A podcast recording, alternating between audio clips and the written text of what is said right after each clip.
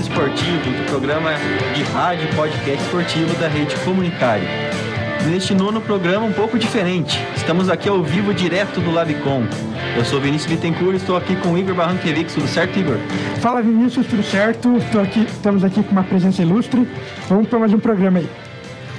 Então, conosco aqui um convidado super especial, Keirson K9, ídolo do Coritiba. Como vai, Keirson? Tudo bem, um prazer estar com vocês. Obrigado pelo convite. Estamos aí à disposição aí para conversarmos um pouco mais aí desse esporte que amamos. Então, lembrando também que o nosso programa convencional gravado você encontra lá no Spotify, como de costume, semanalmente.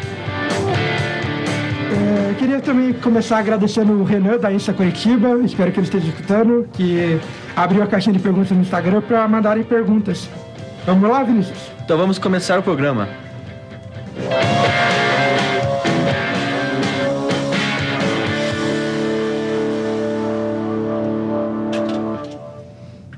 Então vamos lá, Keirson, você surgiu na base do CN, né? É, você é natural de Mato Grosso do Sul, onde ficou até 2006, quando se transferiu para o Coritiba. No seu primeiro ano já foi artilheiro do time na Copa São Paulo. O que, que o Coritiba significa para você, para sua carreira? É, eu sempre tentei buscar uma palavra, né, para poder definir. E a palavra que eu defino é sobre casa, né? Foi aonde é, eu saí da minha família, né, ali de Mato Grosso do Sul, com esse sonho, com essa oportunidade de, de mostrar, né, tudo aquilo que, que eu tinha como dom. E o Curitiba realmente é minha casa, né? Então posso resumir em palavras, poderia falar muitas outras coisas, mas o Curitiba para mim é, é como uma casa e, e me sinto todas as vezes que vou lá é, como eu estivesse onde eu, eu sempre morei. Então, para mim, foi o meu lar há muito tempo. Conheço bastante coisas dentro do clube, então, para mim, foi uma grande oportunidade viver isso. E a gente, eu como torcedor do Coxa, vou fazer aqui uma pergunta tanto quanto pessoal, acho que vocês devem imaginar. A gente quer saber, voltaria para Curitiba? Tem desejo? Olha, eu vivi muitas experiências no Curitiba, é, tanto nos bastidores e também dentro de campo.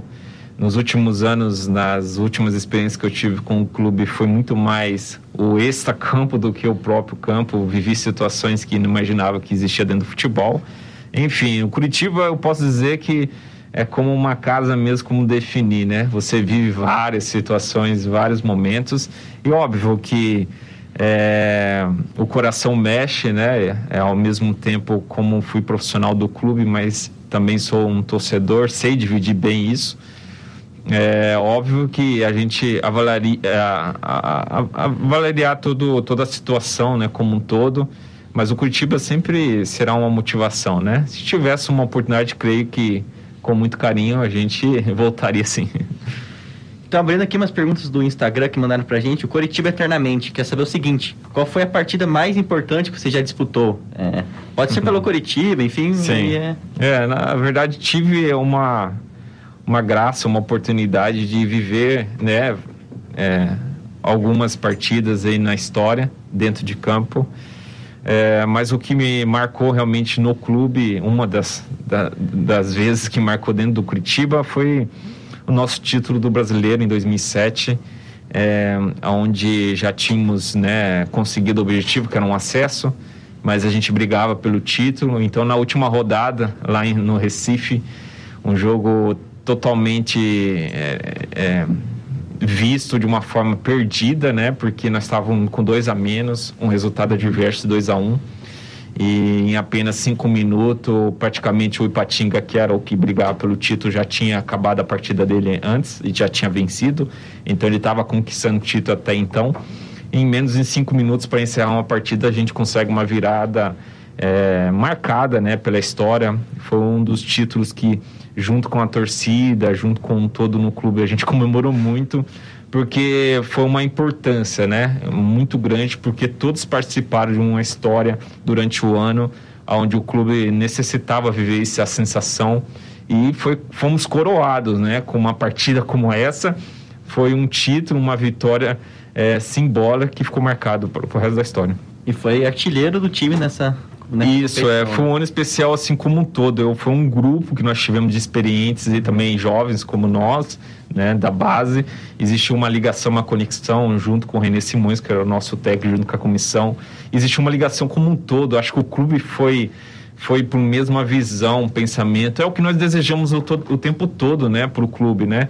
Que todos possam caminhar no mesmo sentido, né? Não um fica reclamando, murmurando, ou outro, sabe, as coisas acontecendo de forma errada nos bastidores do clube. Eu acho que se todos cooperarem de uma forma pensando na instituição, os resultados virão, né? Com paciência, óbvio, mas é o que eu tenho como experiência. Se todos caminharem da mesma forma, todos mundo vão colher um resultado bom. Né? É, queria perguntar, também vamos perguntar aqui, mais uma pergunta aqui no Instagram. Deixa eu ver o nome da pessoa. Do Pedrinho. Qual o atletivo mais marcante para você?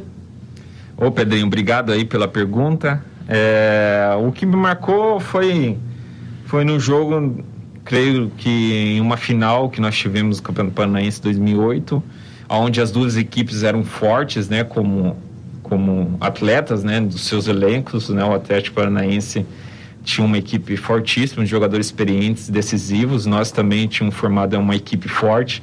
Então eu creio que a partida do Atletiba foi para mim a final, né? Lógico, foi dois jogos, né, duas finais, onde nós vencemos a primeira pelo resultado maior de 2 a 0 e depois o no jogo segundo foi 2 a 1 para o Atlético, mas como nós tínhamos vencido o, né, resultados maiores, a gente conquistou o título. Mas foi dois jogos realmente marcantes, né? Sendo no Couto primeiro, lotado o estádio, linda festa, né? E também depois lá no estádio deles também o, o estádio lotado, né? Então foi um jogo bem bacana aí, com uma experiência gigante, né? De viver um Atletiba uhum. agitado, mas conquistando o título, né? Que foi o mais importante. Uhum. É, fazer jogar contra o Atlético era uma sensação especial, com certeza, né? É, desde a base, né? É. Para nós era o era uma das motivações, né, por causa desse confronto da história que existia. Óbvio que a gente sempre buscou o respeito, né? A gente não se envolvia no sentido de, de menosprezar, né? Até porque são pessoas que estão do outro lado trabalhando mas eu creio que essa sensação de disputa sempre foi grande desde a base. Na verdade, a gente, gost... a gente queria viver isso todo o tempo, né? Por mais que não, é, no ano, assim, se você não, não enfrenta direto o Atlético Paranaense, no sentido assim, é o Paranaense, né, e o brasileiro depois, tal, Copa do Brasil, talvez. Então, era legal ter vários jogos no ano, seria sensacional. Na verdade, para nós, na época, a gente gostava de grandes jogos, né? Gostava de jogar clássico, então para nós era uma oportunidade fazer estes jogos. Clássico é sempre especial. É, sempre especial. Nós queríamos estar em campo em jogos assim, né? O elenco que nós tínhamos na época gostava de viver essa sensação. Não que a gente não jogava com motivação nos jogos que não tinha torcida, às vezes, né? Pouca torcida, enfim. Mas a sensação melhor é de jogar com torcida cheia, né? Enfrentar bons jogadores, né? Equipes fortes, porque você consegue ali ver qual é a sua capacidade mesmo, né? É. E, e o Rocha, o Rocha ia ver quer saber o seguinte como foi fazer o gol na despedida do Alex, né? Como que ele era um cara, eu tava nesse inspira jogo. uma inspiração aí, né? Então, assim, eu, eu era novo em Mato Grosso do Sul. Eu lembro que ainda estava no Sene. O Alex estava no Cruzeiro. Acho que o Vasco mandou o jogo, não sei por qual motivo no Rio de Janeiro. Não foi o jogo pelo Brasileirão. Isso lá em 2005, é, creio, é, era jovem ainda, menino. E eu, eu fiquei feio de gandula desse jogo, né? Porque, óbvio, né? Menino, né? Você quer ficar próximo, imagina, você vê profissionais, né? Em equipes grandes. E então ali eu, eu conheci assim o Alex mais de próximo, ver jogar, né? Então sempre gostei de atletas clássicos, né? Com pensamentos rápidos, decisões. Para mim, craque significa isso, sabe? Gênio significa, pra, né? Não estou dizendo que os habilidosos que fazem jogadas pedaladas não são gênios também, mas para mim o que significa era isso, o cara que tinha um raciocínio anterior que o, o adversário. Então, desde aquela época, o Alex para mim já era um, de uma certa forma um atleta que eu né, visava em aprender, em ver, né? Por mais que a gente jogou em posições um pouco diferentes, né? Mais próximo da, né, de, de finalização. E anos se passaram, né? É incrível isso. Eu já conheci o Alex quando eu tinha me tornado profissional, porque ele veio visitar aqui o Curitiba, estava no, no Fenerbahçe. É, já de conhecer pessoalmente, já tive aquela sensação, pô, hoje, hoje eu estou próximo, né, de uma pessoa que vi naquele passado. E anos depois se passaram, né, ocorreu de, de ser abençoado de nós se encontrarmos novamente nesses últimos anos, né, da carreira dele, viver, conviver, né, É, hoje somos, somos, amigos e, enfim, né? Tantas coisas aprendi, aprendemos juntos. Mas naquele jogo, no último jogo, eu não, eu não imaginava que eu entraria num jogo, sabe? Foi um ano que, que assim, o professor às vezes não me colocava muito para jogar, né? Enfim, respeito a decisão dele.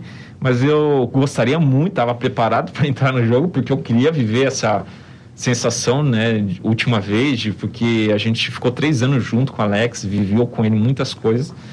E, e queria né, participar né, desse momento. Fui abençoado né, pela oportunidade. Eu não sei se o Alex pediu para o Marquinhos Santos na época, me, tipo, ó, eu vou sair do jogo, mas você coloca o quê? Eu não sei, sabe?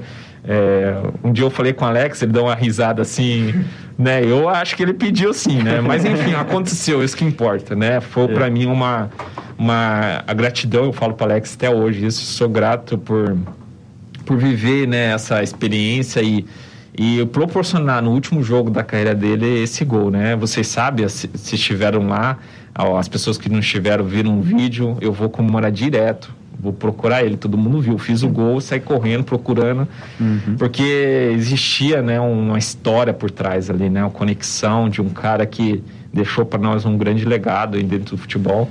Então, para mim, foi uma honra aí. eu, eu era bem novo, eu lembro, lembro muito bem. Lembro que eu chorei quando saiu o gol. Eu era bem pequeno, tinha uns oito anos, se minha memória estiver boa. Fui com meu padrinho e eu chorei, que nem criança mesmo. Chorei, chorei, chorei. Foi muito emocionante. E continuando aqui as perguntas do Instagram, novamente o Curitiba Eternamente, qual a... É, peraí, peraí que eu me perdi. Qual o gol mais importante da sua carreira? Rapaz... Isso é difícil, hein, Case? é, é bem parecido com as partidas, né? Qual o jogo marcou, né? Já emenda aí com o gol mais bonito, se você já tem, é, tem cabeça. Assim, como eu falo, eu fui abençoado, né? Falo isso com, né, com tranquilidade de, de viver, né? Vários momentos desses, né? Também pelo trabalho, pela dedicação de querer melhorar.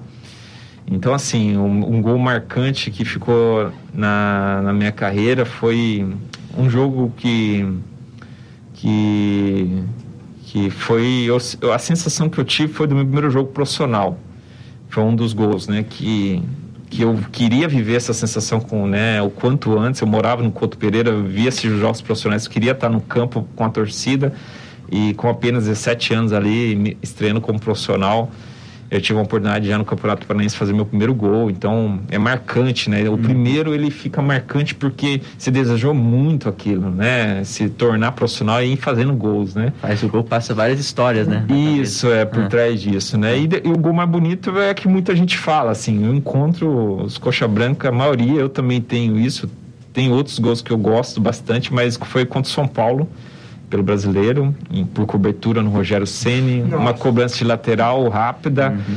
e, e numa decisão ali, eu, com o Rogério Ceni né, saindo de certa forma muito bem do gol para mim, para diminuir meu espaço, né, posso dizer assim, e diminuiu realmente porque eu tomei só uma decisão de, de cobri-lo, né, de tocar a bola por cima dele, mas naquela questão de ah, você tinha certeza que ia fazer o gol?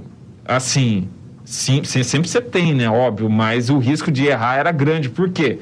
Como ele saiu super bem do gol, era a minha única alternativa que eu tive uhum. naquele momento de reação rápida, né? E até a bola pinga, quase sai, na verdade, pega na rede de cima, até pinga aí. Mas enfim, foi o gol, é, é uma reação que você tem, que você trabalha isso e, e fui feliz nessa, nesse momento. Recurso, né? É. Então, você viu muita diferença entre o Curitiba na sua primeira passagem, né? Quando você surgiu, e o Curitiba de 2017, quando você retornou? Vi em relação ao ambiente de trabalho no sentido de identidade. O que, que eu posso dizer sobre A estrutura também era. Deve ter mudado, com certeza. É, é assim, não houve mudanças gigantescas, né? Assim, teve melhoras, pequenas melhoras, óbvio, de, de estrutura, né?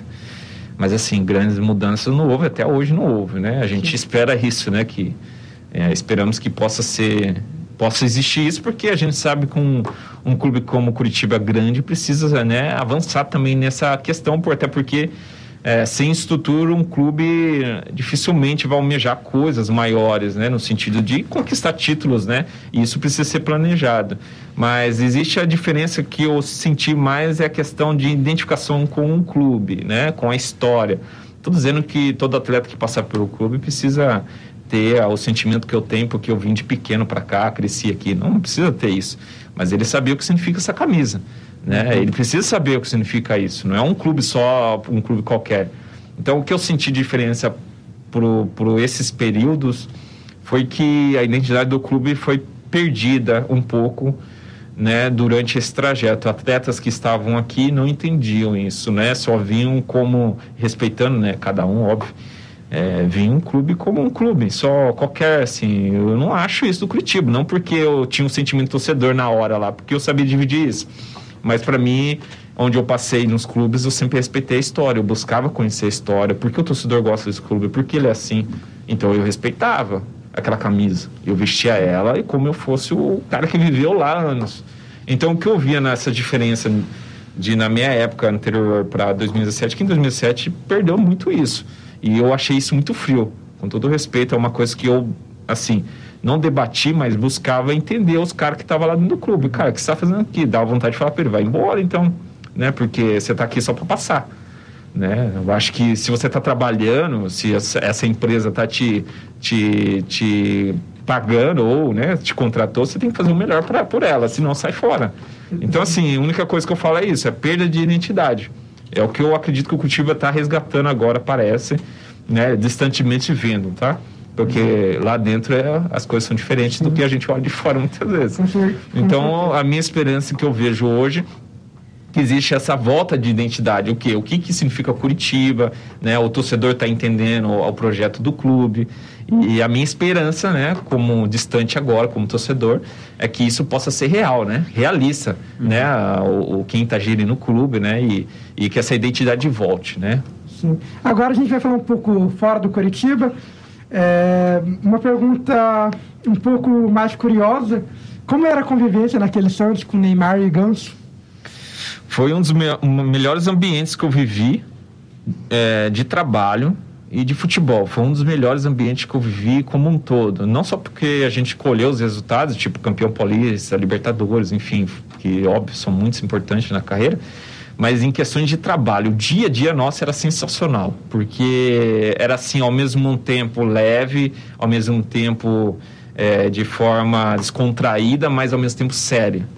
Então existia um equilíbrio nessa equipe, no nosso elenco sensacional, de, de, de uma forma alegre de jogar o futebol, de desenvolver o trabalho, né, respeitando né, os mais velhos, os novos, enfim, existia uma ligação muito boa. Para mim, uma empresa ou uma equipe de futebol tem que existir essa, essa união, essa, essa conexão entre as pessoas que estão ali, né, que faz o espetáculo, que, enfim, faz a empresa caminhar, né? E o nosso Santos daquela época foi um Santos sensacional. Nós vivemos ambientes, tanto em hotéis, enfim, onde nós tivemos, o grupo era sensacional.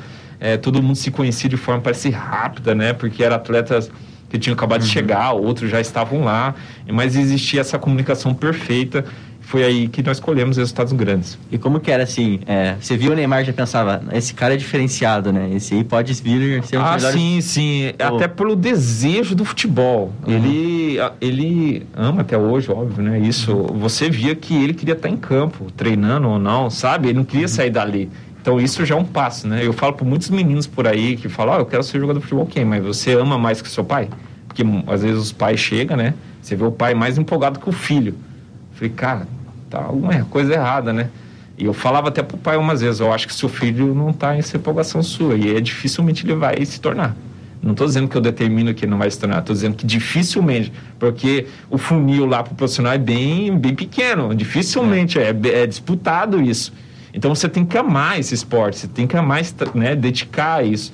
Então, assim, eu vi o Neymar com esses olhos, né, brilha, então, então óbvio, além do dom, né, né, uhum. que ele fazia, ganso, né, tinha um tomar decisões rápidas. Então, você via que né, tinha certeza já. Na verdade, ele já estava fazendo, né? Quando eu cheguei lá, ele já estava uhum. já tava dado início, né? Tudo já era uma realidade. Já era uma realidade. É. Então, foi show demais jogar, porque eram atletas que tomavam decisões rápidas, né? E você então não perdia tempo, né? Muita resenha? De, muita, nossa. Era, era assim, como eu te falei, era um ambiente muito leve. Então tinha as brincadeiras, eram muitas, né? É, como te falei, a gente sabia no momento de ficar sério.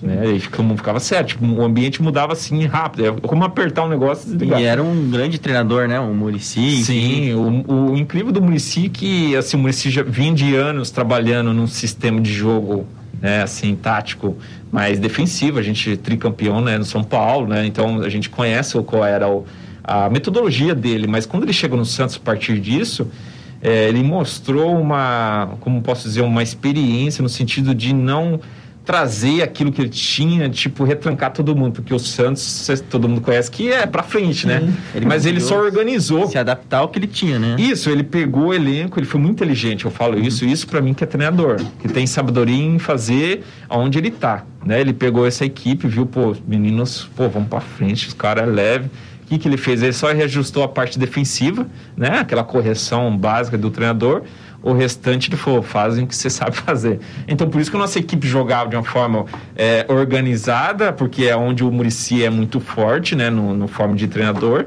mas ele não proibiu que o meio fosse retrancado que a gente vê muitos treinadores hoje em dia, uhum. né? Ele tem jogadores com potencial, ele prende o cara. E aí a gente, como torcedor, fica bravo mesmo. Porque por que aquele cara não está produzindo? Uhum. Mas muitas vezes a gente tem que pensar o que o treinador pediu para esse cara fazer. Porque se ele não faz, o treinador tira ele. E às vezes muitos atletas sacrificam, sabia? Sim. Muitos eu conheço, muitos atletas. E fica bravo, porque o atleta ele quer produzir. Mas eu tenho alguns treinadores que quer achar que são europeus, sabe? Aquela consciência meio errada aí. E acaba não tendo um time com potencial para até ajudar o treinador, né? O município viu isso. Por isso que é campeão, né? é, peraí.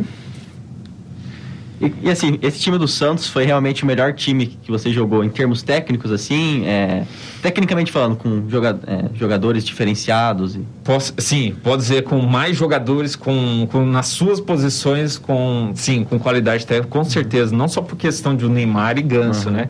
Porque nós tínhamos o Léo na lateral esquerda, que já tinha uma gigante experiência, a Europa e tal, também com a sua qualidade incrível. Tivemos o Pará, lateral direito, de uma performance muito boa. Tínhamos Duda Sena, Durval na posição de zagueiro. Então, nós, o Rafael, que era um goleiro jovem, mas com um, um potencial gigante. Então, nós tínhamos Arouca, volante, Adriano. Então, tinha vários jogadores com até no banco de reserva nosso também. Então, a gente tinha uma equipe não era qualquer jogador, não era um banco de reserva só, era na verdade todos com condições de titular. Na verdade o Murici, ele mesclou bem esse período, né? Ele colocou muitos jogadores, na verdade a gente não sabia nem quem era o banco de reserva muitas vezes, porque todos tinham condições e com certeza foi um, um... Era difícil escolher quem ia começar jogando. Isso, é porque todos estavam pressionando um ao outro no bom sentido, pressionando, né? Que tinham condições, entrava no segundo tempo, mudava jogo. Então, realmente é uma equipe muito forte. Depois da sua chegada em 2009, né, no Palmeiras, ah, você se transferiu para o Barcelona. Acho que todo mundo te faz essa pergunta. O, como foi o bastidor dessa transferência? O que aconteceu? Antes disso, que só perguntar, só fala um pouquinho dessa passagem no, no Palmeiras, Verdade. só para contextualizar. Palmeiras foi também uma passagem sensacional, uma equipe que iria trazer para mim um desafio né, maior no sentido de, de campeonatos, né, que seriam Libertadores. Naquela época, o Campeonato Paulista, que, que todos conhecem, é uma competição muito forte. Então, em relação à competição, seria um desafio gigante para mim, mas é o que eu gostava, né, de sempre buscar desafios. E então assim, eu agradeço muito o Palmeiras. É, sempre que eu posso, eu passo lá e tenho um carinho grande por eles. É, realmente com 18, 19 anos ir para um clube como o Palmeiras era um desafio gigante, né? Mas é o que eu sempre gostei, né? Porque é o que eu gostava de fazer, né? Então eu tinha certeza quem eu era e fazia com o maior prazer tudo aquilo que e sabia que isso ia me melhorar, né? Como atleta, como pessoa. E então assim, o, o professor Vanderlei que que é, queria também a minha contratação, então me deixou muito confortável, né? E, e, a adaptação no clube foi muito rápida também, porque tinha grandes jogadores e isso facilita muitas coisas. É, em relação ao Barcelona, o Barcelona já me procurava desde a época do Curitiba, né? Eles tinham interesse, eles até queriam preferência de contratação, né? É, como, como acontece isso? Alguns clubes sempre buscam, né, fazer alguns contratos, pré-contratos, de preferência, né? Porque se surgiu outro clube, primeiro, vamos supor que o Barcelona tinha que, que dizer não, aí eu estaria aberto para outros clubes, né? O Barcelona, então, desde a época do Curitiba, procurou ter essa, né, essa preferência, né? E a gente tinha até uma conversa boca a boca a mais, né? Enfim, fui Palmeiras, focado no Palmeiras, concentrado nisso, porque até então fiz um contrato longo, então, mas as coisas aconteceram também dentro de campo muito rápido para mim, né? Foi que aí que não só o Barcelona me procurou naquela época, outros clubes da Europa, e o Barcelona meio que teve que acelerar no, no sentido de querer, né, me contratar para não para não que outro clube viesse, né? Foi aí que o Palmeiras também aceitou a decisão de, de me vender porque assim, toda a trajetória da minha carreira sempre foi o clube que tomou as decisões primeiro, né? Eu sempre deixei claro nas minhas entrevistas isso, porque até porque o Palmeiras detentiva todo o meu percentual, né? Então, eu não tinha direito nenhum, né, naquela época no sentido de, de percentual de venda, essas coisas, até porque eu tinha vendido já a minha parte quando fui para o Palmeiras. E com isso, o Palmeiras também achou muito importante naquele tempo ser feita a negociação, né, entrar em acordo lá com o clube. E depois eu dei o meu sim final, né? Porque você tem que dar seu sim. Para mim já era um sonho. Barcelona, antes de Curitiba, era o meu projeto principal, né? Eu, eu sempre faço coisas no papel. Né? Até hoje eu escrevo coisas, né? De sonhos assim que eu tenho. É, e o Barcelona foi um dos clubes lá na época que eu estava na base do Curitiba. Foi um dos clubes que eu segui o Romário, né? O Romário, dentro de campo, foi o atleta que eu mais vi, né? Espelhei, né? No sentido de finalização, tomar decisões, foi o Romário. Então eu vi o Romário jogar no Barcelona, sempre me identifiquei com o Barcelona nisso. E eu, eu vi o Barcelona crescer nos anos depois. Eu falei, cara, eu vou colocar meu sonho de Europa, o Barcelona, né? Não estava dizendo que eu estava falando, ah, se não surgiu o Barcelona, eu não vou para outro clube. Não é isso, mas era o meu sonho. E aconteceu que menos dois anos como profissional eu estava é, realizando esse sonho, né, de, de chegar no Barcelona. Para mim, nos primeiros dias na chegada no Barcelona foi algo difícil de cair a ficha, né? No sentido de, de é um você né? acreditar, né? Assim, você acreditava, óbvio que você trabalhou para isso, mas ao mesmo tempo de entender, né? Porque é uma mudança gigante e você sonhou por, por tanto tempo isso, né? E está num gigante, né? Com grandes atletas que você jogava videogame até, né? Você falar, poxa, cara, cheguei, né? Pô, né? Você começa a refletir sua história. Sou de Mato Grosso do Sul, cara, lá no uma cidade que ninguém, né, talvez nem conheça muito hoje. Então, pô, você saiu menos de cinco anos, sei lá, eu tinha 14, 15, então em cinco anos eu já estava na Espanha. Tudo muito rápido. Senão a gente está falando de cinco anos, algo, entendeu? Então, assim, óbvio, fruto daquilo que você vai plantando, trabalhando, se dedicando, né? Sempre desde cedo eu tinha esse foco. Mas passou alguns dias para você entender, né, lá na Espanha isso. E a experiência foi gigantesca desde o meu primeiro dia no clube, pelo atendimento dos atletas, né, o respeito. Eles têm uma cultura, né, já nisso avançada, né, em questões de profissionalismo. Então, para mim foi uma experiência grande demais, onde eu aprendi pessoalmente e também como profissional. E assim, mas você escolheria, assim, se pudesse voltar, ficar mais tempo no Palmeiras, ter um pouco, amadurecido um pouco mais antes de partir para a Europa? Ou... Então, é, é uma situação bem difícil. Se a gente olhar para nossas vidas, né, muitas vezes as decisões que temos que tomar, né, a gente talvez mudaria alguns aspectos mas são decisões que você precisa tomar, né?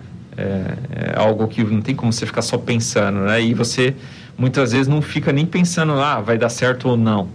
É, como eu falei, eu trabalhei, produzi, né? Fiz por onde isso e óbvio, é, se você falar hoje, se você fica mais tempo, você poderia, nós não sabemos também, é uma coisa difícil você determinar, né? Se eu vou ou não vou, daria melhor ou não é, é, chega um momento que você está ali, vai ou não vai, né? Você não tem que fazer. Óbvio que a minha decisão é, não existia só emoções, tipo, eu estou indo para um Barcelona, não sabe, não, não era questões financeiras, entende?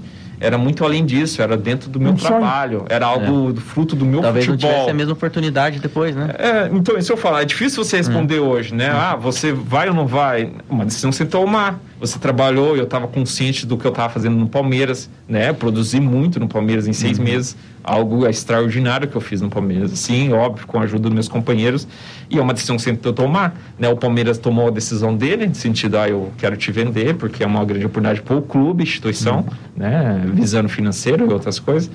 Mas eu preciso que você tome a sua decisão. Então, tive que avaliar, falei com a minha família e juntou todas as coisas, sonho, o trabalho que eu estava fazendo e a oportunidade né? Então a minha decisão foi focada nisso. Né? Óbvio que eu colhi financeiramente, você colhe outras coisas, mas o foco em si, na verdade, era o campo. Né? Pô, eu vou me desafiar de novo. Né? Esse era meu, foi meu objetivo. Então é, olhar para trás hoje, lógico, é, é, é, difícil você tomar uma decisão, se mudaria ou não, é difícil você tomar hoje, né? Como constantemente a gente está tomando decisões na vida aí, né? A gente vai avaliando, é. tomando aquilo que nós temos como experiência, pega o conselho daqui e lá, né? Para diminuir o risco, né? né? Mas a gente sempre busca fazer o certo, né? Sim. E uma, é, você acha que faltou alguma coisa para você ter um pouco mais de sucesso na Europa? Assim, em relação à falta, na verdade, como, como um todo, né? A vida, ela é, ela é, você tem coisas, né, que você não domina como um todo, né? E dentro do futebol também você precisa de, de outras coisas que cooperam, né, para que as coisas caminhem. É, em relação ao Barcelona, em relação a ter oportunidade, não pude por questões de, de, de, de permissão, né? Existia a questão de, de ter vagas estrangeiras. E como não cada clube tinha na época, eu acho que era três vagas estrangeiras que poderia atuar, é, o Barcelona já tinha essa ocupação, então eu não poderia atuar naquele, naquele ano por questões disso, né, contratual mesmo, né, a, a liga cria isso, né, para que não possa ter vários estrangeiros no mesmo clube, então eu como estrangeiro não poderia atuar, e naquela época a, o pessoal que gerenciava a minha carreira é, e comigo também tomando essa decisão, a gente, para não ficar sem, sem jogar né, naquele ano, a gente tomou a decisão de buscar um outro clube para poder dar sequência, né? Óbvio que é, nós fomos escolhendo na época o Benfica, né? Mas o, o que me assustou foi quando eu cheguei no Benfica tinha muitos atacantes, né? Isso não é uma desculpa, isso na verdade é uma realidade. É, tinha muita gente na minha posição. Uhum. Então, na verdade, até para o clube isso é ruim, né? Porque como você vai fazer, né? Para colocar. Vai todo mundo de atacante. É, como você vai pôr, né? De certa forma, foi minha, minha experiência, minha primeira experiência e, na verdade, a última, né? Em relação a tomar decisão para um clube. Eu, assim, na época, quem tomava essas decisões mais de transferência era o pessoal que gerenciava a minha carreira. Não que eu não tomasse decisões, tá? Mas a minha foco era em campo só. Eu só tinha foco de jogar. Né? Então, não tinha essa questão, ah, vou avaliar o elenco. Sim. Tipo, eu tinha 20 anos, não tinha muita Estou dizendo que eu não tinha naquele momento. Não, desculpa, isso eu não tinha conhecimento disso. Mas depois do Benfica, quando eu vivi essa experiência lá, eu falei, cara, eu preciso mudar, né? Eu preciso ver para onde eu vou, né? Não tô dizendo que eu não tenho potencial para jogar nesse clube, mas, cara, oito, nove atacantes, oh, é loucura para um é. clube. Eu até pensei, pô, o Benfica viajou, né? Tipo, deixa. Não é porque como ele vai usar os oito, nove? Não dá. Nem para o treinador, como eu vou usar? Não tem como, é uma, uma, uma, uma coisa meio. Sabe, mas enfim, eu estava lá, então eu aproveitei o máximo, né? Você não pode também, ah, tô aqui agora, vou ficar aí. Não, fiz o meu melhor, deixei as portas abertas lá sempre, aprendi muito com, com, com o Benfica, com o pessoal que estava lá. Mas depois da minha transferência para a Itália, quando eu fui, eu mudei a minha decisão. Falei com o pessoal que está minha carreira, não, eu vou decidir agora dessa forma. Então eu assumi um pouco agora o papel de decisões, um pouco mais, né? Mas eu perguntei, mas o que, que tem lá na Frentina? Quem está lá? Quem é o atacante? Quantos tem? Uhum. Porque você tem que pensar nisso. Porque eu não quero viver de novo, que eu vivi aqui no Benfica, ter poucas uhum. oportunidades. Não, não quero, cara. Eu quero tomar uma decisão onde eu posso ter um pouco mais de oportunidade, mesmo que eu espere, mas eu sei que eu vou ter uma oportunidade maior. E foi isso, quando a Fiorentina me procurou na Itália, tinha só o Gilardino, que era atacante da seleção italiana, como atacante. Eu falei, então eu vou, né? Mesmo que eu sei que era um desafio gigante, eu estava disputando com um cara que é de seleção. Né? Mas, pô, mas é eu e ele. Então vamos ter uma, né, uma disputa saudia, mas eu vou ter oportunidade, porque o treinador me queria que eu fosse também. Então eu falei, isso juntou, melhorou a, né, a decisão.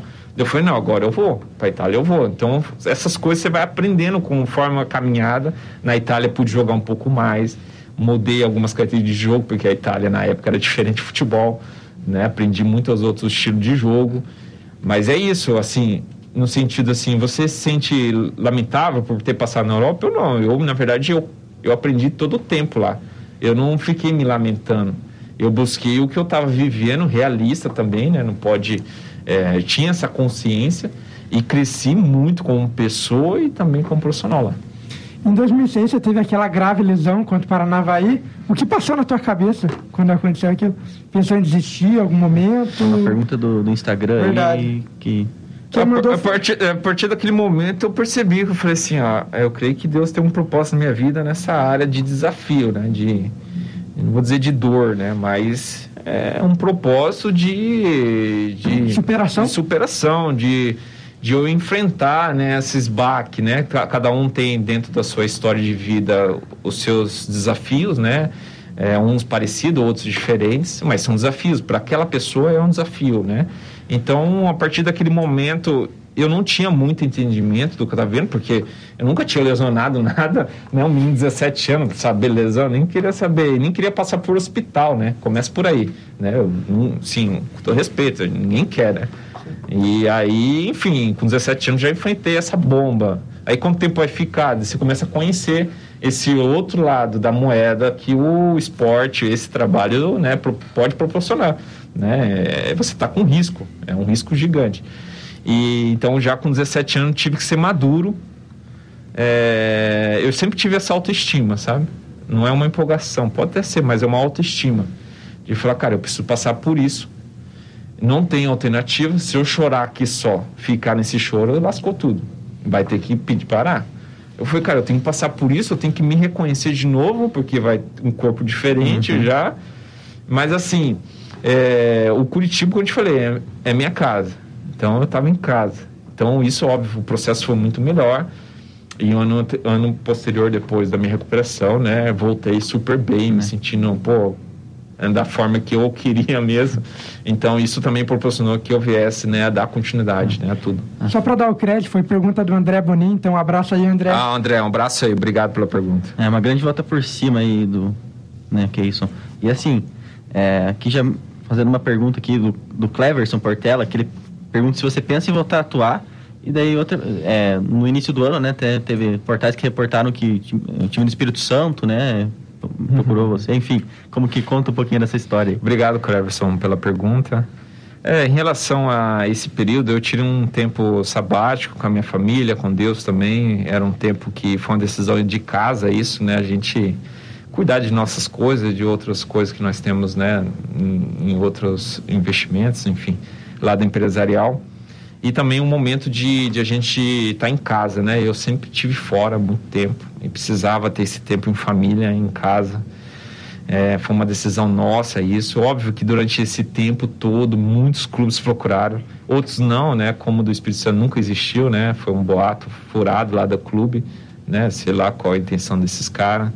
É, não só ele, eu acho que foi disposição. Teve outros clubes que tentaram inventar a história, né? Uhum. Mas nunca houve contato. Teve, teve, teve, até um time do Acre. Eu achei que é, Teve uns que teve o contato, mas aquele contato não é só. Mas a maioria desses clubes aí foi tudo, sei lá, para chamar atenção pro clube deles, né? Uhum. Enfim, respeito, mas ao mesmo tempo não concordo, né?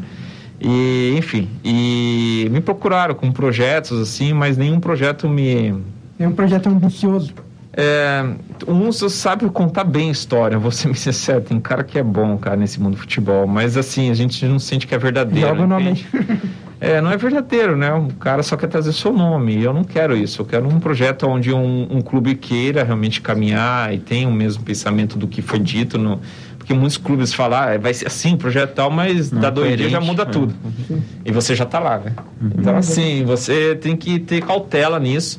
Eu me cuido constantemente, porque por questão de saúde, eu sou um, um cara que, é, não só por questão de atleta, mas eu viso a saúde, a minha vida, né, para brincar com meus filhos. Então, em relação à questão física, eu estou super bem, porque eu sempre gostei de fazer isso, me cuidar. Tem profissionais que cuidam de mim, né? Então, e eu estou aguardando. Deus sabe de tudo, Ele sabe os planos. Eu tenho vivido momentos impressionantes na minha vida, com a minha família, sensacionais, que talvez se eu tivesse rodando pelos clubes, eu não teria vivido uhum. isso. Né? Então, é, eu vejo que existe tempo para tudo né? Eu vivo um tempo sensacional e se houver de acontecer, lógico que eu preciso tomar essa decisão, né? Faz, ó, acho que o terceiro ano agora que eu tô nesse tempo aí. Tá novo, né? De, de esporte, descanso, né? Você pode dizer profissionalmente, mas eu tô trabalhando em outras coisas.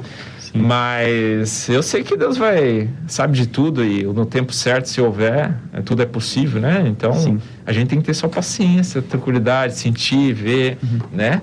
Eu acredito que pode existir um projeto bom, né? Eu tenho essa esperança, né? Pô, pessoas no futebol, vamos lá, né? Precisam ter uma consciência melhor, porque nós, torcedores, porque hoje eu sou torcedor, né? Nós esperamos coisas boas, né? E teve algum time, tem algum time assim que você pensa, ah, queria ter atuado nesse time aí, queria ter atuado nesse clube. Nossa, no futebol brasileiro. Pois eu sou é. vascaíno, gostaria de ter, atuado no Vasco. Eu vejo que eu gosto muito de conhecer a história dos clubes, né? Eu acho sensacional, né? Então, assim, eu não tenho assim muito nisso, sabe? Eu vejo assim um clube aparecer assim para mim e falar, cara, a gente tá agora, vamos mudar a mentalidade do clube, eu quero, sabe? Uhum. Um algo profissional mesmo, sabe? Sim. Você sente que é profissional, uma linha. Pô, é legal você trabalhar num ambiente desse porque você fala, putz, cara, eu sei que existe um médio e longo prazo, mas, meu, os caras estão querendo caminhar e não vai mudar essa visão, né? Vão querer avançar. Então eu, eu procuro um lugar que seja assim, né? Com esse pensamento, porque é o que eu sou também. Então eu quero avançar, conquistar algo nesse sentido. É, então, você está relativamente novo, como eu disse, um projeto até daqui a alguns anos, você tem interesse em ser treinador? Olha. Ou trabalhar dentro do Então, eu já em fiz alguma coisa? cursos há- há 5, 7 anos eu faço, faço fiz curso, dei uma paradinha agora em relação ao, ao futebol, né? Fiz junto à Universidade de Futebol, CBF, né? Alguns cursos em relação à gestão, né? Porque é uma área que eu gostava de conhecer, né? para ter conhecimento, na verdade, mais, né? E também eu fiz alguns cursos em relação à comissão técnica, porque eu queria conhecer a, a visão do, do pessoal que estava, né? Nos comandando, né? Os, porque, se melhora a sua linguagem, né? O entendimento que o treinador quer. Então, durante a minha carreira mesmo como atleta, eu estava estudando, já fazendo esses cursos. Assim, vou dizer para vocês, alguns momentos passou minha cabeça, né? De trabalhar na área técnica, assim.